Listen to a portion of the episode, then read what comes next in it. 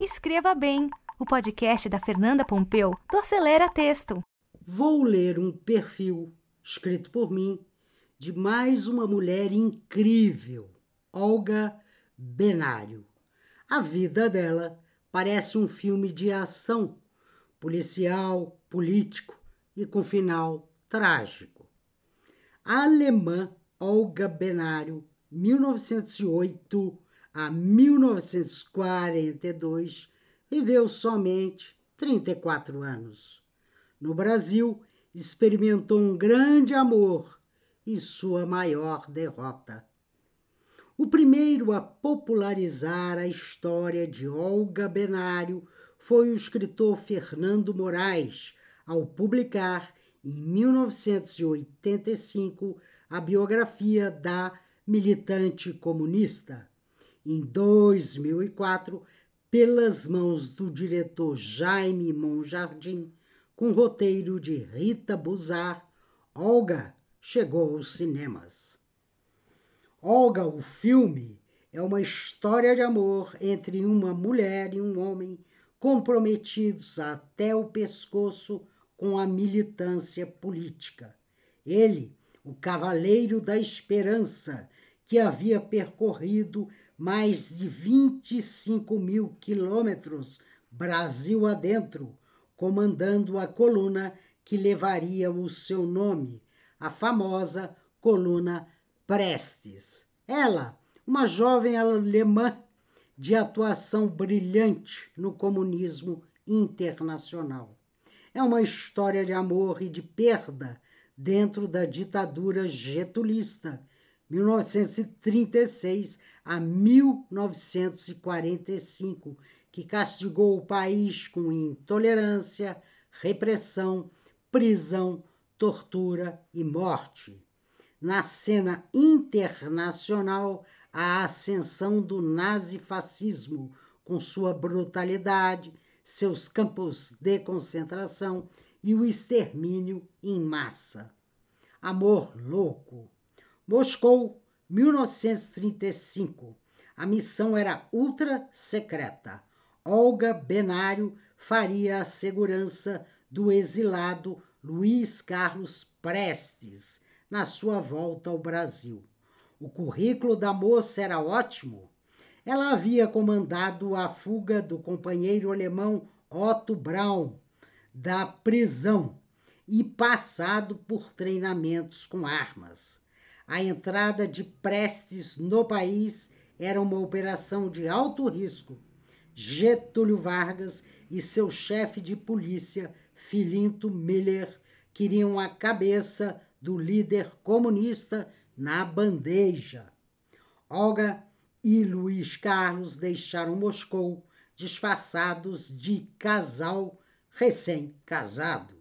Na longa viagem, que incluiu passagens por vários países, embarques e desembarques em trens, transatlântico, avião e carros, se apaixonaram. Quando finalmente chegaram no Rio de Janeiro, seguiram juntos debaixo dos lençóis e na trama pela tomada do poder. O plano de Prestes era depor Getúlio Vargas, tornar-se presidente e realizar um governo comunista. O estopim seria um levante militar apoiado pelo povo. Prestes liderava a Aliança Nacional Libertadora, frente que congregava a esquerda antifascista. Ele acreditava piamente que as Forças Armadas o apoiariam redondo engano. No dia 27 de novembro de 1935, a tentativa de levante foi imediatamente sufocada e Getúlio a aproveitou para encarcerar todos os opositores, comunistas ou não, ao seu governo. Atrás das grades, homens e mulheres eram militares, operários, intelectuais, políticos e até gente sem acusação formal, como Graciliano Ramos, que mais tarde escreveria o Memórias do Cárceres, e também o meu avô, Walter Pompeu. Prestes e Olga ainda resistiram, fugindo de esconderijo em esconderijo. Finalmente, foram pegos em uma casa no Meier, zona norte do Rio de Janeiro. Levados à polícia, seriam separados para sempre. Crueldade máxima. Olga Benário foi trancafiada na sala 4 da Casa de Detenção do Rio de Janeiro, então capital federal. Lá descobriu que estava grávida. Entre suas companheiras de infortúnio e solidariedade estavam mulheres que se tornariam famosas. A psiquiatra Nilce da Silveira e as escritoras Eneida de Moraes, Patrícia Galvão e Marta Werneck. A experiência foi dolorosa para todas, mas a grande tragédia estava reservada a Olga Benário. Por ser estrangeira, seria deportada. O governo brasileiro andava de namorico com o nazifascismo. No Palácio do Catete, Getúlio e Filinto Miller tiveram a ideia. Agradar Hitler entregando Olga Benário, judia e comunista. Ao mesmo tempo, cravariam um punhal no coração de Luiz Carlos Prestes, que, não obstante preso, seguia como farol para toda a esquerda. Olga foi embarcada em um navio direto para o Terceiro Reich. Pariu sua filha, Anita Leocádia, na prisão.